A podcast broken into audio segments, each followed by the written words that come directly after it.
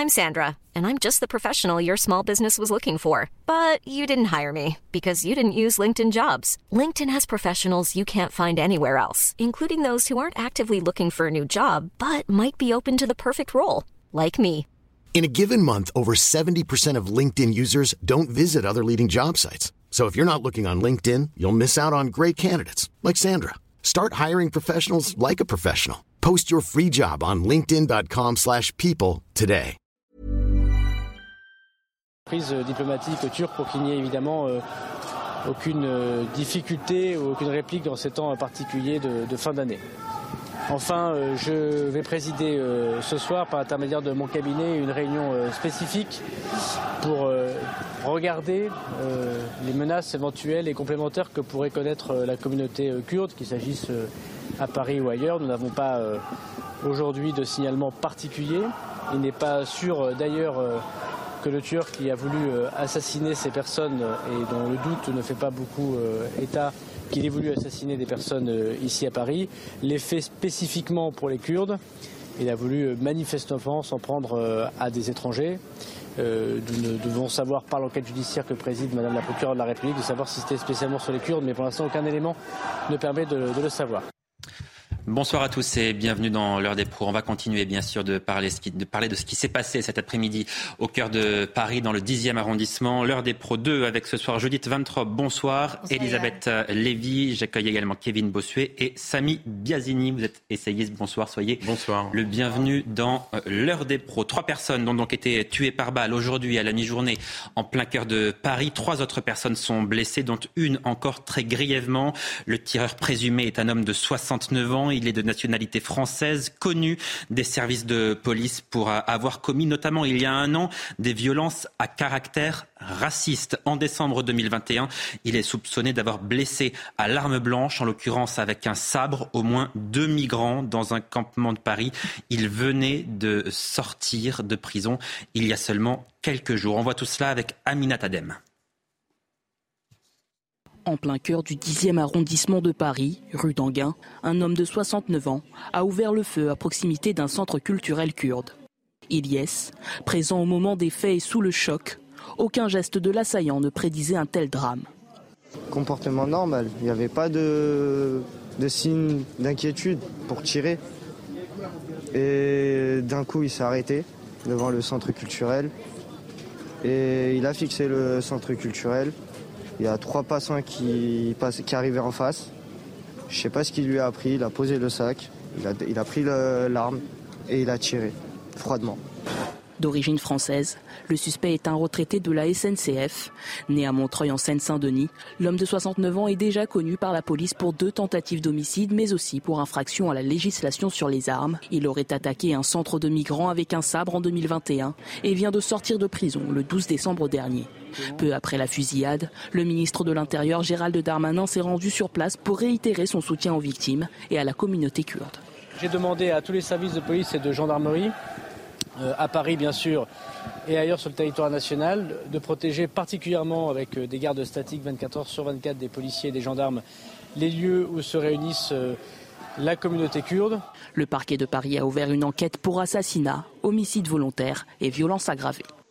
Alors, on, on va revenir bien sûr sur le profil de cet individu dans, dans un instant. Connu, on l'a dit, pour deux tentatives d'homicide commises en 2007 et en, deux- en 2016 pardon, et en, et en décembre 2021. Il y a donc un an, un an seulement pour une tentative d'homicide. Et il a encore tenté de tuer quelqu'un. Il a tué quelqu'un, trois personnes aujourd'hui, et, et il est dehors. De- Déjà, mon déjà sur, sur ce fait-là, pardon, Mon mais camarade vient de m'expliquer pourquoi alors. euh. Oui, alors c'est pas un an, il n'a pas simplement pris un an, il a pris un an de détention provisoire, qui est, ce qui est le maximum pour les délits qui sont passibles d'une peine inférieure à 10 ans. Donc euh, un technique. délit, euh, ça Euh, délit ou crime.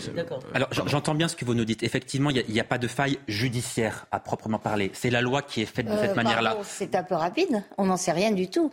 La décision qui a été prise de le libérer après son année de détention pro- provisoire. 10 mois de détention provisoire. Oui, ces 10 mois de détention provisoire, c'est assorti d'un, d'une évaluation de son état psychiatrique. Et apparemment, il était astreint euh, à voir euh, un psychiatre. L'a-t-il fait ou pas? Et s'il était astreint à voir un psychiatre, ça voulait peut-être dire qu'il n'était pas euh, en état d'être lâché dans la nature. ailleurs- comme, comme le dit votre reportage, en plus de ces deux tentatives d'homicide, entre les deux, il a été arrêté pour port prohibé de plusieurs armes et il n'a eu que du sursis. Non, Alors avant ailleurs- de se prononcer sur euh, est-ce que la justice a failli ou pas, je, je trouve En tout cas, même, même si la justice n'a pas failli, ce qui est sûr, si vous voulez, c'est que c'est un résumé de ce qu'est la France. C'est-à-dire, on est complètement idiot. On a, on a un droit. Et de ce qu'est la justice française, Oui, précisément. Du droit. Non, mais là, c'est même du pas droit, c'est droit. C'est le droit, bien sûr. Sous réserve de ce que vient de nous dire euh, Judith, qui est C'est le droit, vous avez raison de le dire. Ça n'est pas l'interprétation des juges, c'est le droit. On a un droit mou du genou pour parler euh, poliment, parce que j'ai d'autres mots qui me viennent en tête, donc euh, je ne vais pas les prononcer ici. Mais si vous voulez, d'abord, il me semble qu'une tentative de- d'homicide ou d'assassinat ou de, devrait quand même euh, être jugée aux assises plutôt qu'en correctionnel, déjà pour commencer. Je sais pas pour. Bon, Mais alors- vous savez pour quelle raison, alors souvent en correctionnaliste pour que ça aille plus vite. Parce que certains avocats vous expliquent que comme les tribunaux sont engorgés, Oui, oui, oui. certains magistrats essaient parfois de faire juger en correctionnel, ce qui devrait normalement relever d'une cour d'assises, parce que les tribunaux sont engorgés, et parce qu'on n'a pas suffisamment de moyens. si c'est peut-être ça lois, la raison c'est le manque de moyens, parler- et c'est extrêmement grave. Mais cette loi dont vient de nous parler Samy Biazoni, qui est euh, détention provisoire au bout d'un an, t'es dehors, il doit y avoir de la Cour européenne des droits de l'homme là-dessous, j'en suis à peu près sûr, est complètement absurde. Parce que si vous avez fait quelque chose de grave et qu'on vous a pas jugé en un an, vous êtes dehors donc. C'est ça. Non, mais on a l'impression d'une justice complètement laxiste, d'une justice qui ne protège pas les Français. Enfin, cet individu était potentiellement dangereux. Il avait sans doute des troubles Il psychiatriques. était plus que potentiellement, il était dangereux, Il on peut dire les choses, pardon. Comment se- Tentative d'homicide il y a un an, il était dangereux. Comment se fait-il que cet individu soit en liberté? C'est incompréhensible. Je me mets à la place des Français face à ce genre de choses. Et ce n'est pas la première affaire comme ça. Et ce sentiment d'une justice qui ne joue plus son rôle, qui n'est plus protectrice vis-à-vis du peuple, c'est insupportable. Alors certes, il y a des problèmes sans doute de budget liés à la justice, mais il y a aussi des problèmes de droit. On a l'impression d'une justice qui finalement protège plus les libertés individuelles de ceux qui sont condamnés que euh, les victimes ou les potentielles victimes. À un moment, il faut poser loi. cette question-là euh, au niveau du Parlement et légiférer. c'est- On accepte c'est le Parlement qui fait la loi. C'est pas là pour le coup, on ne peut pas. En tous les cas, tant qu'on ne sait pas plus, on ne peut pas incriminer les juges ni la machine judiciaire. On peut incriminer le législateur et je crois la Cour européenne. Judith Van Traub. Ça, j'en suis sûr. Euh, Il y a une autre interrogation. Euh, Gérald Darmanin, dans sa courte conférence de presse, a précisé que cet individu n'était euh, ni fiché ni Absolument, on va en reparler, oui, vous avez raison. Euh, autre, autre mystère. Pourquoi, euh, alors que son, son premier acte en 2016 euh, est avéré comme un acte raciste Il n'était ni fiché S, ni connu effectivement Non. des services En de, tous les de cas, c'était pas, renseignement. pardon, en tous les cas, ce que nous a dit Gérald Darmanin, c'est qu'il n'était pas euh, connu comme être un militant d'un parti, ce qui n'a pas empêché la moitié des médias et de la gauche, si vous voulez, de, de nous sortir avant même d'avoir dit on, oui. va, on, va, on va y revenir dans un instant. On parlera des réactions politiques. Avant cela, Juste un point sur le fichage. Le fichage s'explique, pareil, t- techniquement. euh, Non-fichage le non-fichage. euh, L'absence de fichage en l'occurrence, il n'y a, pas eu euh, l'établissement, et c'est assez logique étant donné la- les, les faits qui ont été commis, euh, établissement d'un risque pour la sûreté de l'État. C'est ça le sens d'un fichier S. Donc ça ne dit rien du fait que ce soit un individu dangereux, qu'il faille l'isoler, qu'il faille traiter son cas. Donc tout ce que tout ce qu'on a dit ensemble. Il y a des tas de gens qui sont fichés S, euh, qui ne euh, portent pas atteinte à la sûreté de l'État. Le, sens d'un fichier S, ont- le, sens d'un fichier S, c'est celui-là. non mais ce qu'on, veut vous dire, gens. ce qu'on veut Oui, vous dire, c'est qu'il y a des personnes qui sont fichées S pour moins que ça quand même. Évidemment. Oui, oui, euh, Le- c'est- je, je, non, Il je a dis pas, je dis qu'il est logique, qu'il n'ait pas Et lui fichier n'y S. était pas en l'occurrence. Il Ça interroge aussi. Il y a des fichiers pour, euh, pour tout à fait autre chose que du terrorisme, ma famille. Non, mais, non, Il y mais a je des- veux dire, le sens du fichier S, c'est ça. Et c'est ce qui a conduit, étant donné qu'il n'a pas encore été jugé, qu'il sort de sa, sa détention provisoire, c'est ce qui a conduit probablement, d'après les autorités, à un non-fichage. Simplement, il faut juste recontextualiser. Je dis pas que c'est bien, je porte aucun jugement moral. Je m'indigne de la même manière de qu'on laisse un individu... Enfin, en fait, le fond du problème, si, si je peux prendre une minute de plus, euh, c'est surtout et avant tout qu'on n'ait pas su traiter, pendant la détention provisoire, juger en temps et en heure un individu dangereux. C'est le problème des moyens de la justice. Avant tout, la question du laxisme global, on s'entendra dessus, mais c'est, elle est probablement moins aujourd'hui euh, prégnante dans ce cas précis. Non, moi, ça moi ce que vous m'avez appris que la détention provisoire pouvait pas excéder un an m'inquiète beaucoup parce que effectivement, je veux dire, y a, si, si quand, il s'agit, quand, il s'agit de délit, quand il s'agit de délit, hein, inférieur à un an, pour des peines, de, absolument, maximalement 10 ans. On court 10 ans. Alors, je, je voudrais qu'on voit à présent ce qu'a dit le père du tireur présumé, qui est âgé de, de 90 ans et qui s'est exprimé auprès de, de l'AFP cet après-midi. Regardez ce qu'il dit à propos de son fils, qui est donc le tireur présumé. Il dit la chose suivante c'était un taiseux, comme on dit. J'aimais pas trop parce que j'aimais bien qu'il s'exprime, mais il était vraiment renfermé. Il ne vivait pas comme tout le monde.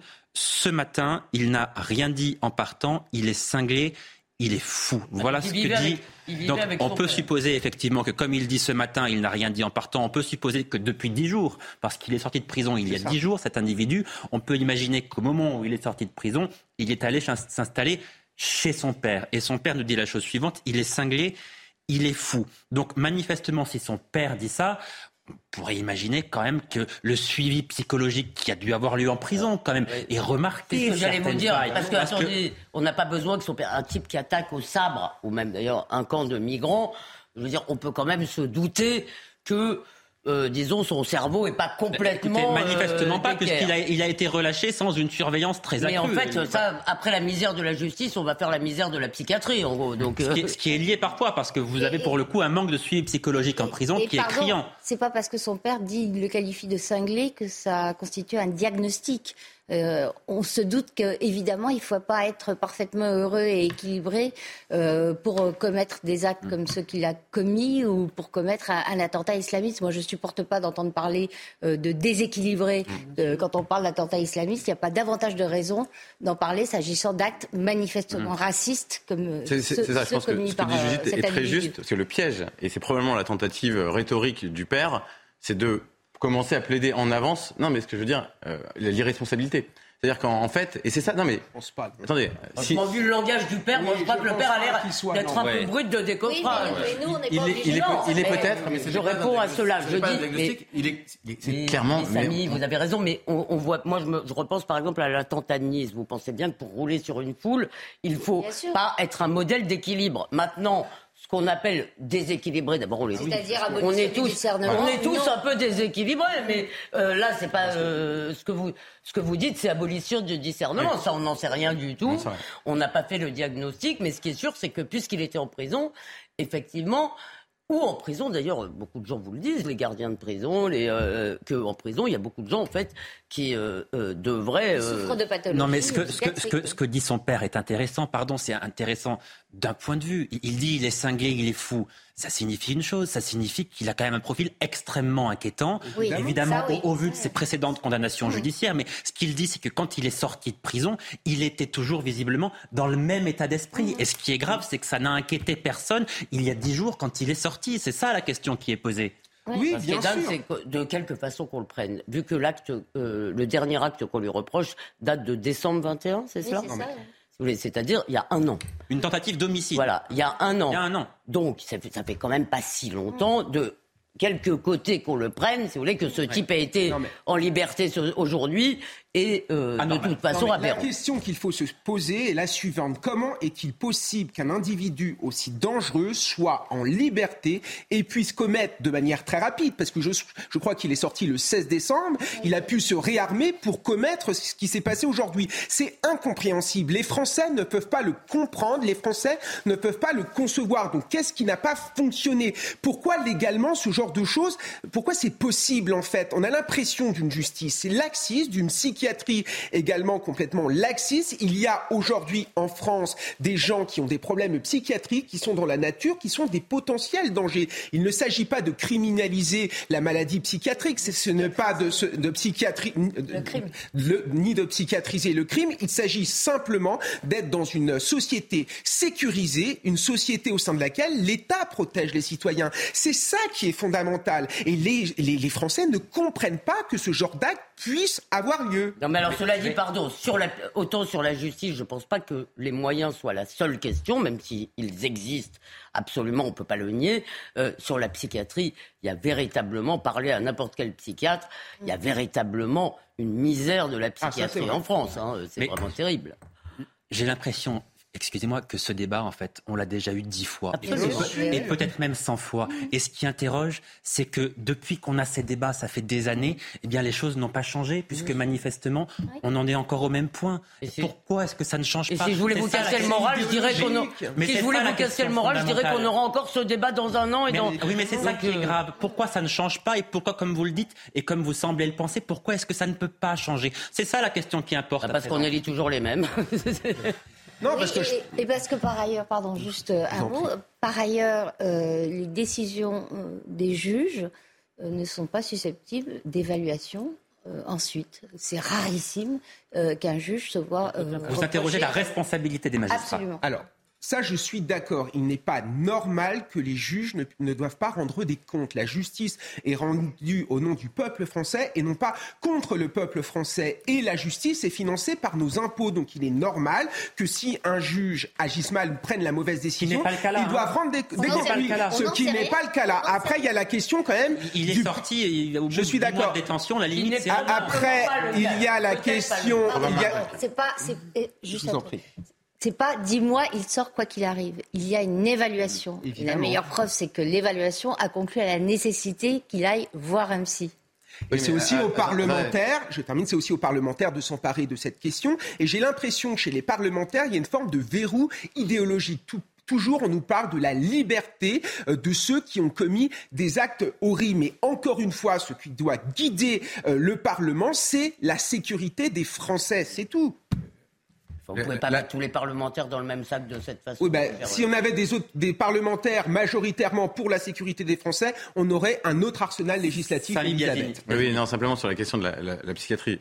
Euh, dans ce genre de procédure, euh, l'expertise psychiatrique a été faite. On verra. Euh, peut-être que Judith, vous avez tout à fait raison, et peut-être qu'il y a une déficience du diagnostic psychiatrique. Il semble, Ah, j'ai pas dit ça. aux premières dit déclarations, que le où- juge qui avait décidé sa remise en liberté n'était pas contraint de le faire. Il n'y a pas un coup près. Euh, il ne va pas se désintégrer le juge si euh, il laisse le, euh, cet individu en détention provisoire. D'ailleurs, au passage, la France est plutôt connue pour faire beaucoup de détentions euh, provisoires. Un, un an avant d'être jugé, c'est quand même. Je prends Oui, pas la défense. non, je, je veux pas jouer l'avocat du diable pour jouer l'avocat du diable. Simplement, je veux, je, je veux juste équilibrer. Sinon, c'est incompréhensible. C'est-à-dire que si on, on traite le sujet trop rapidement, on ne comprend pas ce qui se passe. Il y a des défaillances, on se rejoint sur ces défaillances-là, mais ce ne sont pas toutes celles qu'on décrit. C'est-à-dire que celles qu'on décrit, elles sont vraies dans la plupart des cas. En l'espèce, dans ce cas-là, même sur la partie psychiatrique, ce qui, est avéré, ça on le sait déjà, puisque ça a été, ça a été déclaré par les autorités, c'est que un suivi psychiatrique, comme vous le disiez très bien, a été ordonné. C'est celui-là qui, a probablement été défaillant ou qui a été insuffisamment réalisé. Mais euh, fondamentalement, la, la- la technicité juridique. C'est ça, c'est ça simplement je veux- ce que je veux dire. Euh, euh, non mais en fait on est aussi confronté par ailleurs de tout ce que vous avez dit, je l'entends, on est confronté à une chose, c'est que la psychiatrie ne peut pas tout sur Ah oui. tout le monde. C'est-à-dire qu'il y a des gens euh, avec qui il va bien falloir se rendre compte un jour et admettre que bon, on va pas pouvoir vraiment les guérir. Donc c'est quand même un problème aussi. On, on- on avance parce que il est vrai que cet individu qui a donc tué trois personnes en plein cœur de Paris, il est sorti de prison il y a dix jours et il avait sur lui aujourd'hui 60 cartouches dans quatre chargeurs différents. Euh, donc ça interroge aussi sur la manière dont il s'est procuré ses armes parce Ouais, qu'il il sort de prison facile. il y a- dix jours et Gérald Darmanin qui était sur place cet après-midi, donc là où, où- où a eu lieu effectivement ces, ces trois assassinats, nous a appris que l'individu sorti de prison il y a dix jours était inscrit dans un centre de tir. Non. Si. Si, si. Si, il a si. Donc, il est connu pour deux tentatives d'homicide et il a le droit de s'inscrire dans un centre de tir et donc, a priori, d'avoir accès à des armes. Alors, est-ce que c'est dans ce centre de tir qu'il s'est procuré les 60 cartouches, les quatre chargeurs? L'enquête le dira. Mais néanmoins, là aussi, ça Non, mais surtout, interroge. Moi, il y a une chose qui me frappe, c'est-à-dire que quand vous avez affaire à l'administration française, alors là, elles sont toutes connectées entre elles, l'URSSAF, les impôts, les ceci, les cela, ça, ça pour, pour vous quadriller, ils sont très forts. Mais, visiblement, si vous voulez, il n'y a absolument aucune connexion qu'on puisse avoir entre le fichier poli- le, le dossier policier euh, judiciaire de quelqu'un et son inscription dans, dans un centre de tir. Alors là, si vous voulez, c'est euh, la blague. D'autant qu'il avait été condamné à six mois de sursis en 2017 pour euh, port prohibé d'armes. Des- les mots exacts de Gérald Darmanin tout à l'heure, c'était était dans un centre de tir et avait plusieurs armes. Non, mais c'est extra. Bon, qu'est-ce que vous voulez qu'on dise en fait? Pardon. C'est tellement énorme que les mots manquent en réalité. vous, avez raison d'avoir cette réaction parce que c'est-à-dire on est ahuri en fait. N'importe qui peut s'inscrire dans un centre de tir, on vérifie pas ses antécédents, il n'y a pas de fichier informatique bah, des gens interdits, il y a pas. Alors normalement c'est comme ça que ça se passe, mais manifestement il y a au moins eu une faille de ce côté-là. Bon. Oui, non, mais c'est évident, c'est ahurissant. Enfin, pourquoi commenter ce genre de choses? Enfin, je ne comprends pas. Je, enfin, je suis estomaqué. Je n'ai aucun commentaire à, faire à part euh, euh, témoigner de mon effarement. Enfin, c'est incompréhensible. Bon, alors on va parler des, réactions euh, politiques dans, un instant qui sont intéressantes aussi, évidemment. Ah, les, réactions politiques, il y aura beaucoup de choses à dire. Avant cela, on fait un détour par le 10e arrondissement de Paris où a donc eu lieu ces trois assassinats et où les, Kurdes sont rassemblés, évidemment, parce que la communauté kurde française est extrêmement choquée et, et on la comprend. C'est Valentine Leboeuf qui qui est sur place. Valentine Leboeuf, il y a eu des, échauffourées, évidemment, cet, après-midi. La, manifestation spontanée de la communauté kurde a quelque peu dégénéré. Vous y étiez? Oui, tout à fait. On y était, on y était et maintenant c'est euh, le recueillement qui a lieu en ce moment même. On est en plein cœur du coup de cette communauté euh, kurde qui s'est rassemblée pour se recueillir. Donc après la colère, place au recueillement. Ici, tout le monde est très silencieux. Vous le voyez sur ces images. Les drapeaux avec euh, le président kurde et les drapeaux du Parti des travailleurs du Kurdistan, le PKK.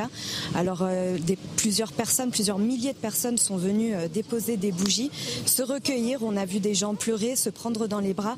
Mais tout le monde ici est très silencieux, tout le monde est très respectueux. On est en plein cœur euh, de la rue, la rue Anguin, là où, euh, où a eu lieu la, la, fusillade ce matin.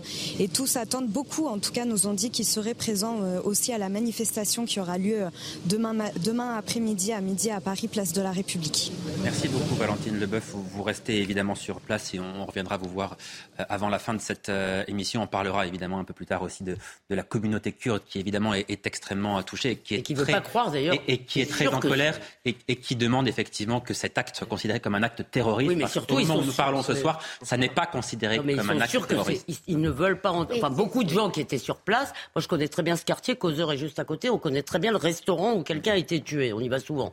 Et euh, les Kurdes qui étaient là-bas, donc c'est un quartier où il y a beaucoup de Kurdes, mais il y a aussi des Turcs. Hein. Je me demande ce qui va se passer pour les commerces tenus par des Turcs, parce qu'il y en a aussi énormément. C'est un quartier qui est appelé en réalité Little Istanbul. Et ces gens, qui ne connaissent pas. Euh, beaucoup de gens ne veulent pas en démordre, ils ne veulent pas croire à la version euh, des faits qu'on leur donne. Ils disent c'est Erdogan qui est derrière. Mhm. Ils en sont mais archi convaincus, ils ne veulent pas en démordre. Oui, parce qu'il faut dire que la communauté kurde en France a connu en 2013 euh, des attaques aussi, où c'est le PKK, cette fois-ci, qui était... Euh, euh, visé. comment visé.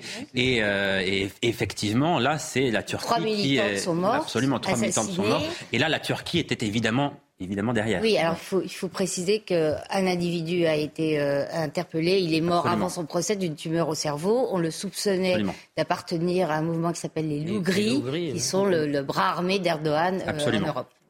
Euh, les réactions politiques à présent. La réaction du, président de, la République qui s'est exprimé sur euh, Twitter. Voyez la réaction d'Emmanuel euh, Macron. On va vous la montrer tout de suite. Le président de la République, les Kurdes de France ont été la cible d'une odieuse attaque au cœur de Paris. Pensez aux victimes, aux personnes qui luttent pour vivre, à leurs familles et proches. Reconnaissance à nos forces de l'ordre pour leur courage et leur sang-froid. Je veux qu'on voit les réactions des différents responsables politiques de la gauche. On va commencer par celle d'Olivier Faure, le premier secrétaire du Parti euh, socialiste. Il y a un an, il s'en était pris aux migrants. Aujourd'hui, le criminel s'est attaqué aux Kurdes. Ce qui s'est passé à Paris doit réveiller chacun d'entre nous sur le danger que représente l'extrême droite. Donner une légitimité au racisme, c'est armer les identitaires. Clémentine Autain pour la France insoumise. Effroyable attentat. Elle parle là d'un attentat, ce qui n'est pas le cas pour le parquet de Paris, on le répète. L'extrême droite semble encore avoir frappé mortellement.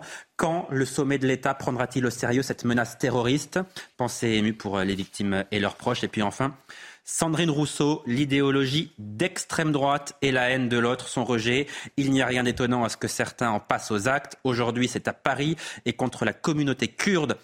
Avant, c'était un camp de migrants. Quelque chose en France et bascule et basculer du côté sombre. Mais vous Euh, savez, moi, ça me rappelle quelque chose. Dites-moi d'abord, l'extrême droite, parce que c'est ce terme qui revient dans, dans l'ensemble des, des réactions de la gauche. Il cible qui? Parce que l'extrême droite, ça veut tout, ça veut, Il ça veut tout et rien dire. Il cible nous, en Alors, fait. Je alors- vous dis tout alors de suite, l'extrême droite, ça commence, ça commence euh, de, pour eux, euh, tout ce qui n'est pas de gauche est assez vite d'extrême droite. Elisabeth, hein. si je puis me permettre, tout à l'heure, euh, Dominique Sopo, Oui. qui était euh, interviewé euh, sur ce sujet, a dit, euh, parmi euh, l'extrême droite, et a nommément mentionné CNews, donc c'est très simple. Quand, Voilà, donc- nous, Donc Voilà. attends, je- pardon. L'amalgame est à peu je près total. Juste poursuivre. Je voudrais vous raconter juste, si on a euh, trois, deux, deux minutes, rappelez-vous ce qui s'est passé au moment des attentats de Mera. Pendant 24 heures, on ne savait pas qui c'était.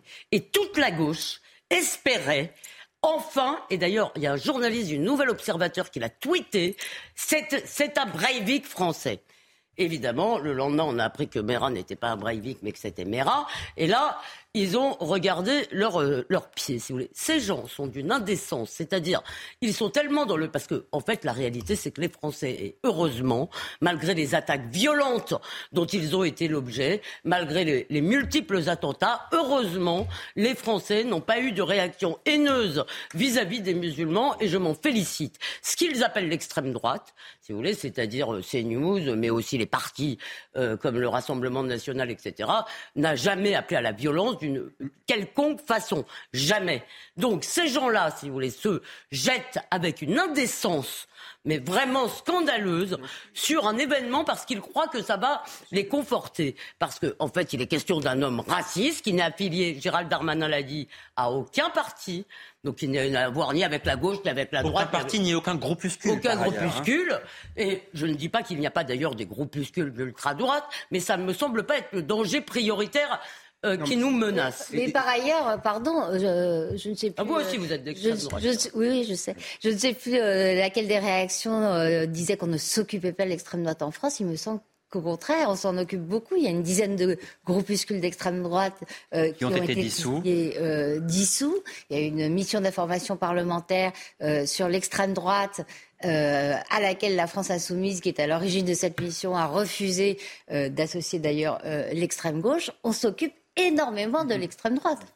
C'est ça. Et moi, ce qui m'a marqué, c'est la rapidité avec laquelle les militants d'extrême gauche et certains responsables politiques de gauche ont tweeté. On était à peine au courant de ce qui était en train de se passer. Une dizaine ou une quinzaine de minutes après, ils étaient déjà en train de dire c'est l'extrême droite, c'est l'extrême droite, avec certains en faisant une, une comparaison avec ce qui s'est passé euh, en Nouvelle-Zélande à Christchurch en 2019, alors qu'on ne savait rien. Il y a autre chose aussi qui m'a choqué, c'est le tweet de Jean-Luc Mélenchon. Alors, on le regarde. Le tweet de Jean-Luc Mélenchon, à l'instant. Tristesse et colère devant l'attaque terroriste visant le centre culturel kurde à Paris. Il y a dix ans, presque jour pour jour, on en parlait, étaient assassinés trois dirigeants kurdes en plein Paris. Ça suffit, protection de nos alliés ici et là-bas. Jean-Luc. Mélenchon, Jean-Luc Mélenchon, qui est sur place ce soir, Oui. qui est sur place, qui est dans le 10e arrondissement de Paris, avec d'autres députés de la France insoumise. Kevin Bossuet, vous sembliez parler sans utiliser ce mot-là de récupération politique. Est-ce que vous dites que ce soir, la France insoumise fait de la récupération Bien Vous l'avez sûr, sous-entendu, mais, dites-le bien clairement. sûr alors. que la France insoumise fait de la récupération politique. De toute façon, ces gens exploitent tout. Ils l'ont Et- pourtant souvent dénoncé, la mais bien récupération sûr. politique. Et ces moi, ce qui me semaines. choque, si vous voulez, Johan, c'est l'utilisation de l'expression attaque terroriste, alors que vraisemblablement, c'est un crime de droit commun. C'est ce que dit le parquet, en tout cas. Le parquet C'est-à-dire national que, antiterroriste n'est pas saisi. non mais si si ces gens, je, donne la l'idéologisme, On peut parler. on Non, mais- le y a- terrorisme, Non, c'est non, je suis désolé. national terroriste va nous dire quand on a non, le non, droit pourquoi je dis ça. Parce que Jean-Luc Mélenchon jette de l'huile sur le feu. On a une communauté kurde qui ne comprend pas ce qui s'est passé, qui ne sait pas ce qui pas s'est passé, qui soupçonne, qui soupçonne, qui, soupçonne qu'il y a la Turquie derrière, qu'il y a Erdogan derrière, et lui accrédite cela. Et c'est pour ça qu'il y a eu aussi ces émeutes euh, dans le 10e arrondissement. Donc quand vous avez un responsable politique qui aspire à être président de la République et qui, se joue, et qui joue avec ce genre de choses, je trouve ça irresponsable, voire criminel. Ce qui est ju- justement extrêmement intéressant dans euh, le tweet de Jean-Luc Mélenchon, c'est que contrairement à ses petits camarades, il parle, il parle pas du tout d'extrême droite et il accrédite euh, l'idée d'une filiation entre un attentat, euh, le meurtre de ces trois militantes en 2013. euh, dont on a de forts soupçons, quand je dis on, c'est les autorités de l'époque, Que la euh, Turquie soit que la- derrière, que- voilà. que la Turquie d'Erdogan euh, soit derrière, avec euh, un attentat terroriste, et pardon, je suis comme Elisabeth, pour moi, peut-être qualifié de terroriste, un acte visant à tuer des gens indifféremment selon des critères, en l'occurrence raciaux, des gens qui ne. Qui en fait, un attentat terroriste, à mon pas avis, la définition, pardon Kevin, il n'y a pas d'abord de définition acceptée par tout le monde. Le parc, on ne peut pas, le parquet national, euh, j'allais dire financier, euh, Antiterroriste. antiterroriste, parfois ne s'est pas saisi pour des attaques au couteau avec des gens qui criaient à la Wagbar. C'est pas eux qui vont définir pour nous l'emploi du mot terroriste. Pour moi, un acte terroriste, c'est celui qui est inspiré par des motifs idéologiques. Sachant que le fait que la personne qui l'a commis soit isolée ou en réseau euh, ne suffit Non, pas non, à, à qualifier ou à Je, je- veux qu'on revienne, pardon, je veux qu'on revienne sur, sur les réactions de la, de la gauche. Oui, ce c'est- ça, qui est intéressant quand même, politiquement. Cette, cette filiation, alors, il faut voir aussi les liens entre Mélenchon et le PKK, euh, le parti euh, des travailleurs kurdes, hein, qui est un parti Qui ne euh, sont pas des enfants de de cœur. gauche non. radicale, qui sont tellement pas des enfants de cœur qu'ils sont qualifiés de mouvement terroriste par l'Union européenne, euh, les États-Unis, En Suisse, le Canada. en Suisse, il y avait un Et- racket hein, euh, et- organisé par le PKK. et la France, je ne dis pas du tout euh, que les personnes qui ont été tuées euh, Non, non, là-bas, il y a des il y a étaient, vraiment des bras D'abord, je ne sais pas s'ils étaient affiliés au, au PKK et je, je les qualifierais certainement pas Non, de, non, de- non. Mais alors, de terroristes. Mais lui, Oui. Mélenchon, euh, alimente effectivement euh, l'idée euh, que les autorités françaises laissent faire, voire Hmm. encouragent la Turquie Hmm. dans ses menées anti-kurdes. Et en ce sens-là, Kevin, effectivement, il met de l'huile sur ce feu-là. Alors, Jean-Luc Mélenchon, on l'a dit, est sur place avec d'autres membres de la France insoumise. Est-ce que vous avez déjà le souvenir que Jean-Luc Mélenchon se soit déjà rendu sur les lieux d'un d'un attentat dans les derniers mois, dans les dernières cas, années quand, quand il y a eu euh, des policiers euh, gravement euh, blessés ou même quand il y a eu des policiers tués, il n'a même pas tweeté, je me rappelle. Ça nous avait, on avait beaucoup Oui. commenté. Donc euh, effectivement, euh, euh, il ne s'est pas, il ne s'est pas précipité là-bas par hasard. Mais moi, je Donc, ne on- connaissais on- pas on- ses liens avec le PKK. Euh, par ailleurs, il faut quand même dire une chose. Il est vrai que dans, là, je ne parle pas du PKK, je parle des combattants kurdes dans la lutte contre Daesh. euh, les Kurdes ont été nos alliés et que très souvent, ils sont les euh, dans l'histoire, ce sont les, ils sont les perdants d'une histoire dans laquelle ils prennent leur part. Il faut aussi dire que l'histoire du peuple kurde est quand même une histoire assez euh, tragique. Oui, tout à fait. Il est évident qu'il y a une instrumentalisation de Jean-Luc Mélenchon. Il veut être euh, celui qui incarne l'antiracisme en France. Et évidemment que cet événement euh, lui permet de, mettre en avant euh, cela. Et surtout, on a eu une partie de la communauté kurde qui s'en est prise à la, police républicaine. Donc, quand Jean-Luc Mélenchon a un discours anti-police qui parle à beaucoup d'électeurs, évidemment que ce genre de choses accrédite son discours. Donc, encore une fois, moi, je trouve ça irresponsable et on voit ce qu'est en train de faire Jean-Luc Mélenchon, de la pe- petite, petite politique euh, politicienne qui ne le grandit évidemment pas. Enfin, moi je note comme Judith que c'est le seul, parce que vous avez oublié Anne Hidalgo dans votre brochette de Belzame. Oui, évidemment, on n'a Euh, pas vu toutes les réactions. Non, mais elle a fait un réagi, tweet aussi. euh, mais moi, euh, je note quand même que lui n'a pas utilisé le terme d'extrême droite. Il n'a pas dit que c'était CNews ou je ne sais trop quoi. Et Oui, Dieu, Dieu merci. Enfin, euh, Oui. on, par- on parle quand même de l'assassinat de trois personnes. Vous avez donc, raison, euh, Johan, mais euh, Sandrine Rousseau, apparemment, si vous voulez, nous, nous, nous a cités. Donc, euh, je Bah, écoutez, on verra précisément ce qu'a dit Sandrine Rousseau, et si c'est le cas, nous ne manquerons évidemment pas de, de lui répondre, parce que honteux, euh, oui. si, des personnes effectivement font un lien entre Comment? certains chroniqueurs de cette chaîne Ah, en- en- entre vous, à, à l'évidence, ça c'est extrêmement grave, parce qu'encore une fois, on parle de la mort de trois personnes qui ont été assassinées euh, sauvagement par une personne récidiviste en plein cœur de Paris et que évidemment personne sur ce plateau, sur quelque plateau que ce soit ici, ne soutient ça, ne fait l'apologie Non, de quoi non, que ce soit. essaient- Au contraire, nous passons notre temps à dénoncer Ce qu'ils essayent de dire, je vais vous, je- je- on va quand même faire le, voilà, ce qu'ils essayent de dire, vous savez, c'est la, thé- la théorie du terreau, c'est-à-dire que parce que nous dénonçons un certain nombre de phénomènes, à mon avis, parce que euh, il nous arrive de voir le réel que eux ne veulent pas voir, euh, euh, ils essayent de nous transformer en quelque sorte. En, euh, ils disent pas qu'on, ils disent euh, en gros tous ces gens euh, qui sont en gros à la, à la droite de Madame Hidalgo. Euh, Légitime le racisme. légitime le racisme. Or, bien entendu, on peut penser tout de suite qu'il y a une dimension, quelle que soit, il y a une dimension raciste évidente, d'autant plus qu'il s'était déjà pris, il s'en était déjà pris à un camp de migrants. Donc euh, voilà. Bon. Mais c'est un raciste sans Je affiliation. insister sur un point. euh, en plus, il faut contextualiser ça avec un moment où il y a une tentative rhétorique massive euh, de laisser penser qu'il y a une résurgence de, de l'ultra-droite. Exactement. D'un risque de l'ultra-droite. C'est le grand moment, c'est la grande stratégie rhétorique. Ah on sent la délectation. Ah oui, là, Mais c'est-à-dire, on ne comprend pas je veux dire, la célérité des réactions si on ne remet pas ça dans le contexte. Donc effectivement, et vous verrez d'ailleurs que au moindre incident qui surviendra dans les mois à venir, vous aurez systématiquement cette rhétorique. Bah, Montpellier. Montpellier, vous avez des affrontements entre euh, euh, des, des gens d'origine marocaine et des, gitans, et euh, Libé nous titre Nuit bleue, peste brune. Peste brune. Donc, si vous voulez, c'est c'est un cas chimiquement pur, en fait. Bon, vous avez évoqué la, la menace de, de l'ultra-droite, qui est une, une, menace qui est réelle, selon Gérald Darmanin, le ministre selon de l'Intérieur. Aussi, hein. Absolument, mais c'est Gérald Darmanin s'est fait le, le porte-parole, évidemment, cet après-midi, de ces services de, de renseignement qui ont effectivement détecté que cette menace dite de l'ultra-droite était une menace en progression dans notre pays. Et Gérald Darmanin, cet après-midi, a bien dit que cette menace était une menace réelle. Écoutez. Je rappelle que nous avons déjoué, depuis que je suis euh, ministre de l'Intérieur, neuf attentats euh, présumés d'ultra-droite. Euh, donc cette menace, évidemment, existe. Elle est extrêmement importante. J'ai eu l'occasion de le dire plusieurs fois. Que nous avons dissous 11 associations ou groupuscules d'ultra-droite ou d'extrême droite. et ce monsieur ne faisait partie d'aucune à l'heure où je vous parle, d'aucune de ces, euh, organisations euh, dissoutes euh, et ne participer, à l'heure où je vous parle, à aucune de ces organisations.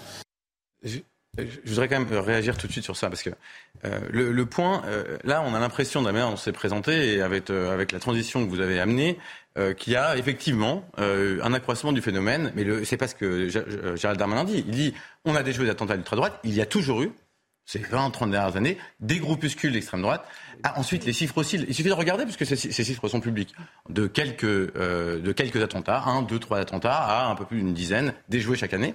Quand vous regardez à, l'autre extrémité du spectre politique, de la même manière, et par attentat, d'ailleurs, il faut faire attention à la terminologie, lorsqu'il parle d'attentat, c'est d'action violente, c'est pas, c'est pas l'attentat au sens où on l'entend usuellement. Je prends la défense d'absolument personne, et sur le dernier à le faire, mais simplement, il faut comprendre ce que ça veut dire. Dire qu'il y a, il y a, neuf attentats qui ont été déjoués, vous pourriez le dire en remplaçant une en cinq ans, sur les cinq dernières années, neuf attentats d'extrême droite déjoués selon Gérald Darmanin. Et donc, oui, c'est réel. Excusez-moi, par rapport au nombre d'attentats d'islamistes, islamistes qui ont soit eu lieu, soit été... Non, mais c'est juste pour nous donner une idée. C'est pour vous dire que ça existe aussi. Mais, pas dit, mais, nous, mais personne ne nie que ça existe.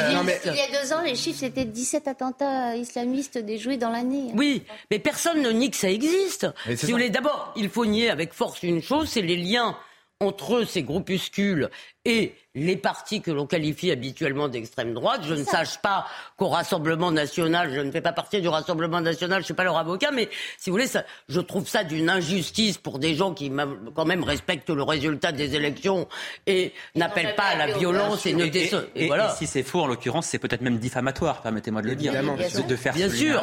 Et de faire ce lien mais, qui est toujours fait, si vous voulez, qui est fait, mais alors là, euh, ça, on peut y aller, si vous voulez, on peut s'essuyer les pieds dessus, c'est pas grave. De faire ce lien qui est fait en permanence me semble être parfaitement scandaleux. Par ailleurs, d'ailleurs, euh, dans les associations d'extrême droite que Gérald Darmanin euh, se targue d'avoir dissoutes, oui, euh, il, y a, euh, il y avait euh, génération identitaire. Excusez-moi, génération identitaire, on peut penser ce qu'on veut de leurs actions, mais ils n'ont jamais, d'une quelconque façon, prôné la violence.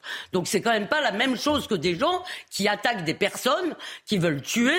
C'est quand même, on est dans un... Là, je ne sais pas comment s'appellent ces groupes, s'ils ont un nom, si quelqu'un sait quelque chose sur eux, par qui sont...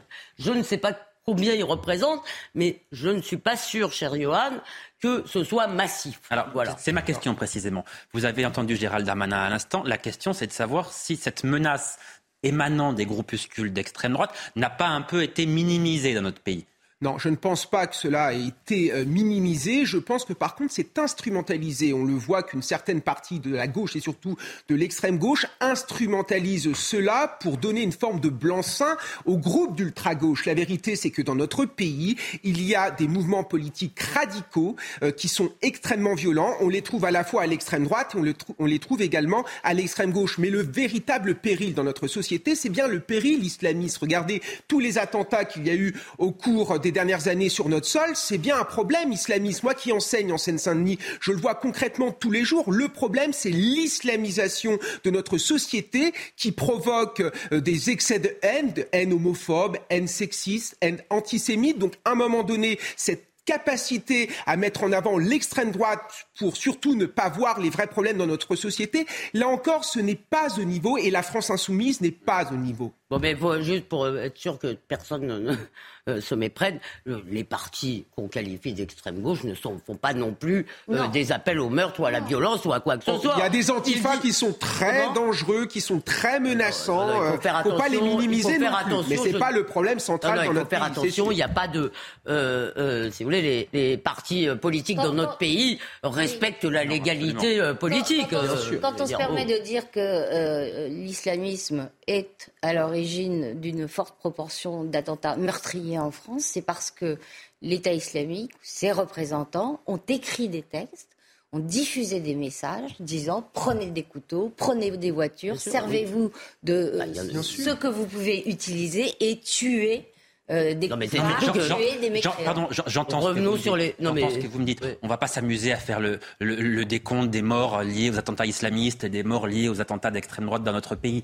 Ah bah ce serait vite vu, J'entends ce que vous me dites, mais il se trouve qu'en l'occurrence ce soir, c'est une personne raciste, affiliée ou non à l'extrême droite. Nous, le, nous, personne, nous ne le savons pas si cette personne est affiliée ou non à l'extrême bah, droite. Gérald Darmanin dit que non. Il dit, il dit pour l'instant, nous n'avons pas d'éléments qui va dans ce sens-là. Mais la question est la suivante. Aux États-Unis, par exemple, vous avez beaucoup d'attentats de groupuscules d'extrême droite, des tueries de masse, et euh, on sait parfois que ce qui arrive aux États-Unis euh, arrive aussi en France. attendez, c'est très intéressant. Précisément, nous, si vous voulez, on a quand même un certain recul depuis euh, dix ans et depuis euh, au, moins 2015, mais même avant. Si vous voulez, on peut, je peux, oui, vous faire le décompte des victimes d'attentats islamistes. Et excusez-moi, il y en a beaucoup. Je n'ai pas le compté. Non, mais si. Mais c'est évident. ce que vous dites, ce que vous dites, Elisabeth, est, une, est, une, évidence. Durant les dernières années, il y a eu des centaines de morts. Bien dans ce pays je réponds à, votre question. Vous voyez bien qu'aux États-Unis, il y a des racines qui sont tout à fait différentes dans cette violence. Il y a une violence anti-État euh, dans l'attentat d'Oklahoma, par exemple. C'est à Oklahoma euh, que c'était euh, que c'était des groupes de droite. Je sais plus, je, les mélange peut-être, mais il y a eu des gros des tueries de masse effectivement faites par des gens. Vous dites que la situation en France n'est pas comparable. C'est ma question. Ah non, moi je bah, crois. En je connais pas de. Il n'y a pas ce risque-là, parce qu'il y a quand même eu trois morts aujourd'hui. D'idéologie suprémaciste, voilà. telle qu'elle existe. si on est raisonnable, il n'y a pas de crispation identitaire similaire ce qui se produit aujourd'hui aux États-Unis. Il n'y a pas de suprématiste blanc, il n'y a pas de suprématiste blanc. Il y a, en revanche un identitarisme qui s'affirme. Hmm. Effectivement, il s'affirme aussi par jeu d'antagonisme plus ou moins naturel avec les phénomènes qu'on a connus ces dernières années. Euh, et c'est celui-là auquel il faut être attentif. Mais avant qu'il mute et avant qu'il devienne une idéologie, puisque ce n'en est pas une aujourd'hui, il s'agit de mouvements épars, localisés, euh, d'ailleurs très plutôt identifiés. Euh, il faut réagir, mais on n'est pas du tout dans une situation ah, similaire. Par exemple, en Allemagne, il y a des néo-nazis. En France, dans l'est de la France, à un moment, je sais, il y a un moment, on parlait de ces petits groupes de néo-nazis, de skinheads, de, mais si vous voulez, on, on ne connaît pas, outre leur faible nombre, d'accord euh, ils n'ont heureusement, peut-être Bayonne, je, crois que je ne sais plus qui a été à l'origine de Bayonne. Il y avait eu un mort à Bayonne, c'est vrai. Euh, euh, c'était un type pour le coup. Lui qui avait essayé d'incendier deux mosquées. Voilà. mais sinon, euh, j'essaye de me souvenir, je ne me rappelle pas qu'il y ait eu des attentats qui fassent beaucoup de victimes commis au nom de ce genre d'idéologie. Et tant mieux, mais... Euh, Par contre, ce qu'il y a aujourd'hui sur notre sol, c'est un ras-le-bol. Un ras-le-bol face à l'immigration massive, un, ras-le-bol face à l'islamisation de notre société, un ras-le-bol face aux tensions identitaires qui sont en train d'émerger sur notre sol.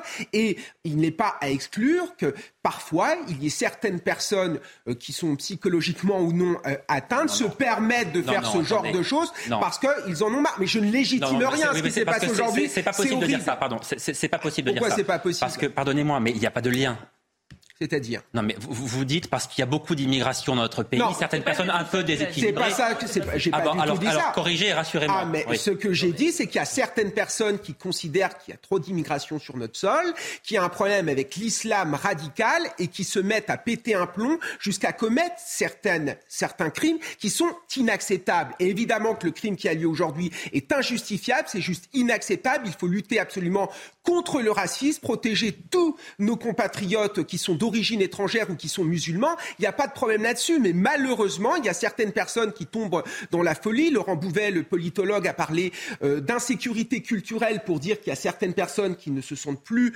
euh, euh, chez eux, en fait, des Français qui ne se sentent plus français parce qu'ils habitent dans un environnement compliqué et parfois ils pètent un pleu et ça peut déboucher sur des problèmes, malheureusement. Kevin, moi je trouve qu'on devrait juste souligner le contraire. Bah oui, exactement. Malgré le, ras-le-bol, euh, la sécurité culturelle, les gens qui se sentent désorientés, dépossédés de ce qui fait leur identité, Heureusement, il y a. Oui, mais là, pardon, mais moi, ce lien que vous venez de faire, personnellement, me, pose un problème et, me choque un peu parce que là, on ne parle pas. Mais vous euh, faites de la morale, là, vous faites pas de l'analyse. Non, là, là on parle de racisme. Là, c'est du racisme. Qu'est-ce qui s'est passé à Utoya Vous voulez pas le voir On n'a pas le droit d'en parler parce que ça vous choque Non, j'ai pas dit ça. À Utoya, il s'est passé quoi Il y a des gens si vous voulez, il y a un type complètement frappadingue, si vous voulez, atroce, qui considérait qu'il y avait trop d'immigrés dans son pays, et qu'est-ce qu'il fait Il va tuer it même pas des immigrés, d'ailleurs des immigrationnistes en quelque sorte. C'était ça. Donc, on n'est pas en train de dire que c'est bien. On vous dit que ça peut arriver. Et qu'en France, on se félicite, si vous voulez, précisément. Et je l'ai dit tout à l'heure, il n'y a jamais eu, heureusement, de réaction hostile, euh, massive ou même grande des Français à l'égard des musulmans. Et je m'en félicite. Et ce que dit Judith, c'est cela. Mais vous pouvez pas être choqué parce qu'on vous dit que ça peut arriver. Bah non, c'est pas ce que j'ai dit, Elisabeth j'ai dit qu'effectivement, un certain nombre de Français ne veulent plus d'immigration, mais qui ne sont pas racistes. Ça n'a rien à ah, voir. Ça, n'est pas parce qu'on ne veut plus d'immigration qu'on ah, est raciste. Là, la personne qui a commis cet acte est une personne raciste. Évidemment. Et d'ailleurs, c'est ce que je voulais dire, préciser. voilà. C'est ce lien-là que, je ne voulais pas faire. Qu'on hein. essayait, juste, ah ben ça, vous avez tout à fait raison. Alors merci de le reconnaître. Vous avez tout à fait raison. Effectivement, le signe d'égalité qui est tracé entre euh, le ras-le-bol de l'immigration et le racisme est insupportable. en revanche, c'est vrai qu'il y a ce qu'on appelle, j'aime pas ce mot, mais une vraie résilience des Français, c'est tant mieux par rapport à toutes sortes de problèmes euh, d'ailleurs. Moi, ce que je ne sais pas, par exemple, mais je ne sais pas si on a des éléments, est-ce que ce, l'assassin, euh, je pense qu'on peut parler d'assassinat, visiblement, il, il, avait prévu son coup. Ça, oui. D'accord? Donc, est-ce que l'assassin visait spécifiquement des Kurdes? Alors, précisément, le ministre de l'Intérieur a apporté une, des premiers éléments de, de réponse cet après-midi lorsqu'il était euh, sur place, Gérald Darmanin, qui lui n'est pas certain, effectivement, que ce soit la communauté kurde qui ait été visée par, par ce tireur. Il n'est pas sûr euh, d'ailleurs euh, que le tueur qui a voulu euh, assassiner ces personnes et dont le doute ne fait pas beaucoup état qu'il ait voulu assassiner des personnes ici à Paris, l'ait fait spécifiquement pour les Kurdes. Il a voulu manifestement s'en prendre à des étrangers. nous devons savoir par l'enquête judiciaire que préside Madame la procureure de la République de savoir si c'était spécialement sur les Kurdes, mais pour l'instant aucun élément ne permet de le savoir. Voilà, il y a beaucoup, c'est un quartier, en fait, euh, parce qu'il est venu dans ce quartier, pas par hasard. Il n'est pas allé, euh, mm. euh, il n'est pas allé, je sais pas, dans plein d'autres quartiers. il n'est pas allé, moi j'habite dans le 6e, alors je, il n'est pas allé dans le 6e arrondissement, il est allé dans ce quartier donc qu'on connaît tous et qui est un quartier où il y a beaucoup de gens d'origine étrangère. C'est d'ailleurs un quartier qui est très, enfin je veux dire c'est un quartier assez vivant, assez paisible en fait le reste du temps. Euh, Absolument. Euh, où, tout le monde vit de manière assez paisible d'ailleurs et, dans une paix totale. Vu l'état d'esprit là des gens euh, qui sont surpris à la police, moi je serais aussi assez inquiète. pour les, je vous dis, les commerçants turcs, les qui vivent d'habitude, ils vivent côte à côte. C'est vous qui avez parlé d'Istanbul? Mmh. C'est un quartier qui est surnommé Little Istanbul. oui, c'est ça. Hein. oui, on, on, a 150 000 Kurdes euh, en France, on a à peu près 700 000 euh, Turcs ou franco-turcs, en, tout cas euh, gens qui ont des liens extrêmement étroits avec la Turquie, qui vivent en, endogamie, qui dans 80 ou 90% des cas épousent des Turcs, qui restent entre eux. Hein. Jérôme Fourquet a parlé de de l'isola euh, turc. Là, ce qu'on a, a senti, euh, c'est la police euh, qui s'est pris le, résultat de la, de la colère. On va voir les images justement, puisque vous en, en parlez. Effectivement, ça. Ce qu'on a, qu'on a senti affleurer quand même, c'est le risque d'affrontement euh, intercommunautaire. Entre, les, entre les communautés. Et cet après-midi, ce sont six policiers qui ont été blessés selon les, les informations de CNews. Les choses ont effectivement euh, dégénéré dans, dans, ce quartier du 10e arrondissement de Paris. Peu de temps après euh, la venue sur place de Gérald Darmanin, c'était donc en, en milieu d'après-midi. Depuis, le calme est revenu, mais effectivement, on a senti une très grande colère de la part de, de, cette communauté euh, kurde. On va écouter le porte-parole du Conseil démocratique kurde en France qui, lui, juge ce soir scandaleux que le caractère terroriste ne soit pas euh, retenu vis-à-vis donc de, de cette euh, fusillade qui a eu lieu cet après-midi. Écoutez-le, on en parle juste après. Par le biais de la presse, nous avons appris aujourd'hui que le caractère terroriste dans le cadre de la procédure n'avait à ce stade pas été retenu. Nous sommes actuellement indignés, indignés face à cette situation. Il est inadmissible qu'aujourd'hui, dans le cadre de cette affaire, le caractère terroriste ne soit pas retenu et qu'on essaye de nous faire croire qu'il s'agit d'un simple militant d'extrême droite. L'une des victimes aujourd'hui assassinées était l'une des responsables du mouvement des femmes kurdes en France. C'est pourquoi il y a un caractère politique. C'est pourquoi il y a un caractère terroriste. Que personne n'essaye de nous faire croire qu'il s'agit d'un simple attentat orchestré par l'extrême droite. il, faut, dire que la communauté kurde est quand même souvent la cible. Oui, mais il y a plusieurs. Non, mais d'abord, il faut bien dire que si c'était fait au hasard, euh, si vous voulez, le hasard a eu la main lourde. Cher, Elisabeth, il s'est arrêté devant un centre culturel il a tiré sur trois passants. Donc, a priori, il ne connaissait pas les, passants avant, il n'est pas résident du quartier, mais il y a une corrélation. on passe qu'on est à proximité d'un centre culturel. dire, c'est-à-dire, non mais apparemment, l'une des victimes, c'est aussi une, militante, une personnalité euh, politique euh, kurde, si vous voulez. Et donc, c'est pour ça que je vous dis que s'il a tiré au hasard, ce qui semble être le cas, il a eu la main lourde. Il est vrai aussi que très souvent, le PNAT répugne à se saisir euh, trop vite. Mm. Euh, et on ne peut pas exclure. Euh, parce qu'en fait, je le pense que national antiterroriste. pardon, vous avez raison. je pense que l'un de leurs critères, c'est est-ce qu'il y a un réseau derrière. C'est-à-dire que, en fait, la police, les, les, unités spécialisées n'ont pas tellement de raison d'intervenir si c'est vraiment un type tout seul. C'est même pas un critère absolu. Parce qu'on... Non, je ne dis pas que c'est absolu, je dis un des critères, en général, pour qu'il se saisisse, c'est est-ce qu'il y a un réseau Est-ce qu'on va trouver des donneurs d'ordre extérieurs euh, Si c'est un type qui agit tout seul, c'est pour ça d'ailleurs on a nous-mêmes souvent été choqués après des attentats commis par un type tout seul au couteau euh, euh, que, le, que ce parquet ne se saisisse pas, alors qu'en fait, je pense qu'il y a une raison technique, c'est-à-dire s'il n'y a pas de réseau derrière. Voilà. en fait, non, non, je ne suis, suis, pas expert parfaitement du sujet, mais il y a le réseau le mode opératoire, le, mobile idéologique. ce qu'on disait tout à l'heure, c'est justement la présence d'un mobile idéologique. Aussi, Là, cette xénophobie. C'est un des critères. Il n'y a pas de systématicité, il y a pas de systématicité dans, dans, dans l'autosaisie. Simplement un point. Euh, là, on voit bien, c'est ce que vous commenciez à dire, euh, Judith. Il y a une confusion totale. Euh, d'aucuns parlent d'attentats. Politique, idéologique. Voilà, tout à l'heure, les attentats, c'est des attentats racistes de l'extrême droite là, dans la bouche de ce monsieur. Venant de la gauche. La gauche dit c'est un attentat euh, d'extrême droite. La même terminologie, c'est un attentat, mais cette fois, c'est un attentat, on a compris, à visée idéologique politique, et donc peut-être de la part du pouvoir turc. Avec d'autres enfants entre les deux, euh, on parlait de Jean-Luc Mélenchon, font un amalgame un peu entre les deux et établissent un continuum entre euh, ce qui s'est passé il y a 10 ans et aujourd'hui. Vous voyez bien qu'il est tout à notre honneur, quelques heures ou quelques minutes après un drame comme celui-là, de prendre le temps de la connaissance des faits avant de commencer à crier à sur le baudet, avant d'invoquer un attentat, avant de saisir des organes qui sont des organes importants.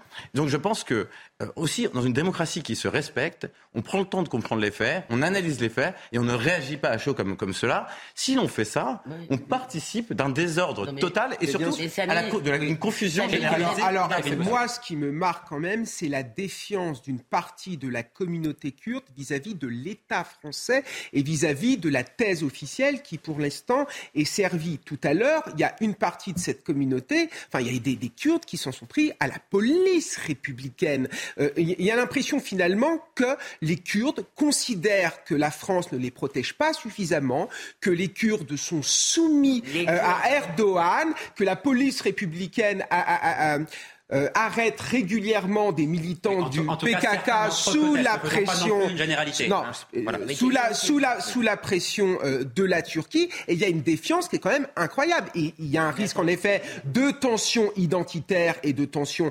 intracommunautaires vis-à-vis de la communauté turque. Et ça peut s'étendre sur le territoire, notamment dans nos banlieues. C'est un risque. Elisabeth, je vous, donne la, je vous donne la parole tout de suite. On écoute simplement, juste avant de vous laisser parler, on, on écoute effectivement le, le, témoignage d'une Kurde qui, vit à Paris, qui vit dans ce quartier du 10e arrondissement de Paris, qui évidemment est, très choquée, mais qui est très inquiète parce que elle, les, violences, les attentats, les attaques de ce genre-là, eh bien, elle les connaît depuis euh, tout le temps en réalité.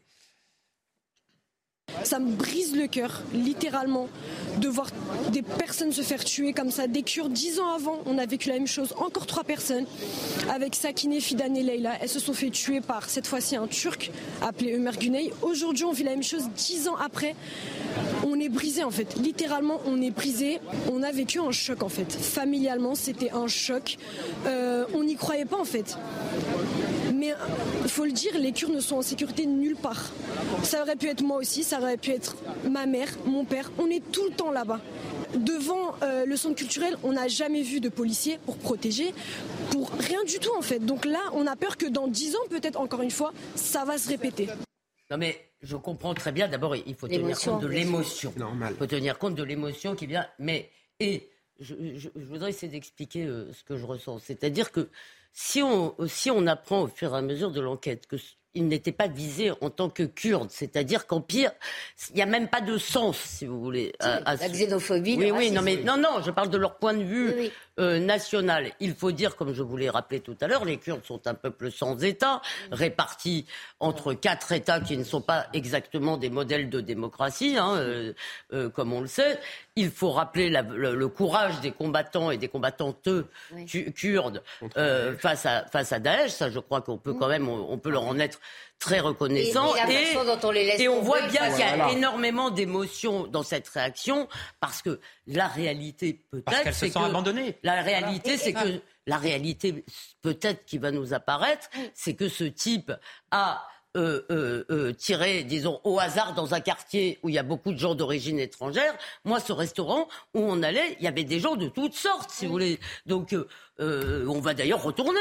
Quand je dis où on allait, c'est pas, pas au passé. Hein. Ce qui n'empêche pas d'ailleurs le ressentiment politique. Il y a des manifestations kurdes, il y en aura une demain, ah il y en a tous les samedis. Et tous les samedis.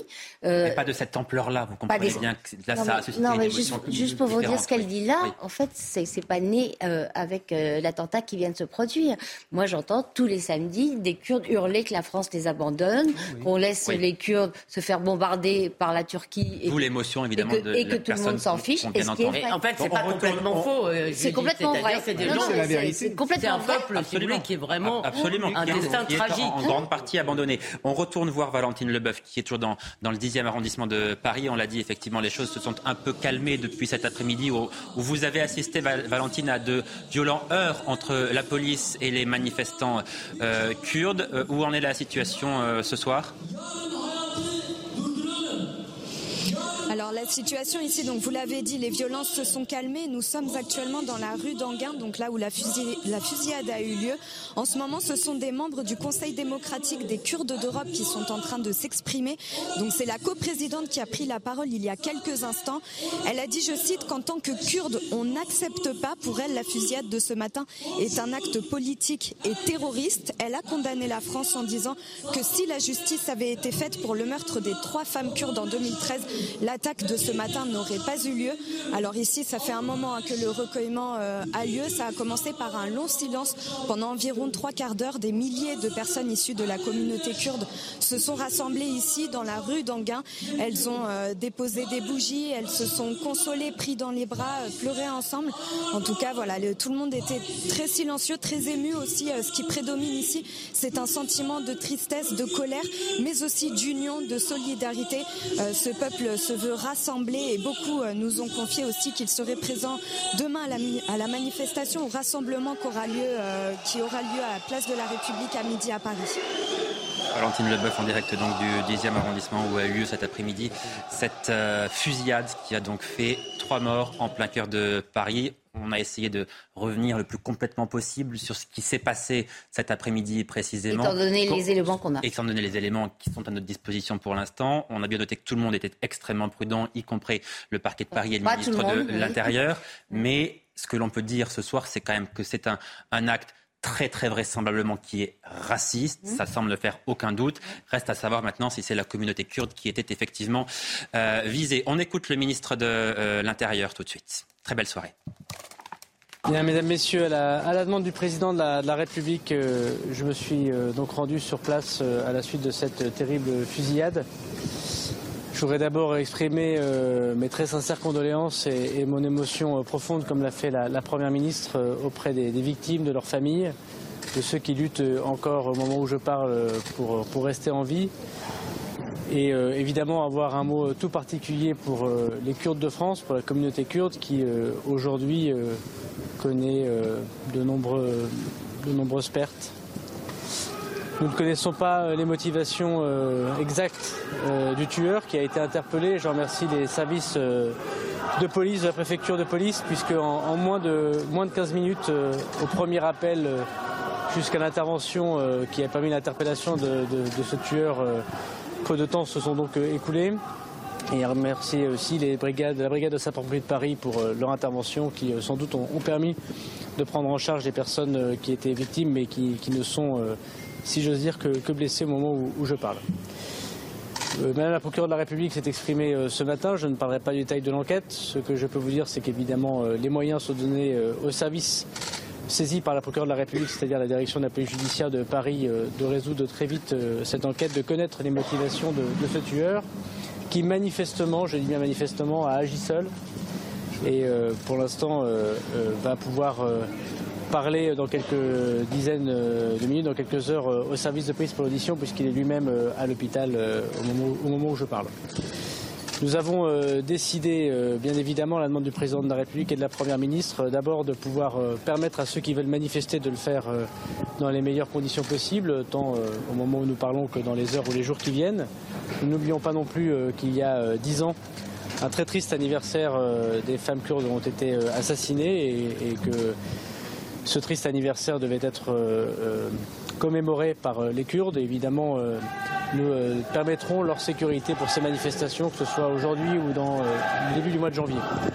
Deuxièmement, j'ai demandé à tous les services. Planning for your next trip?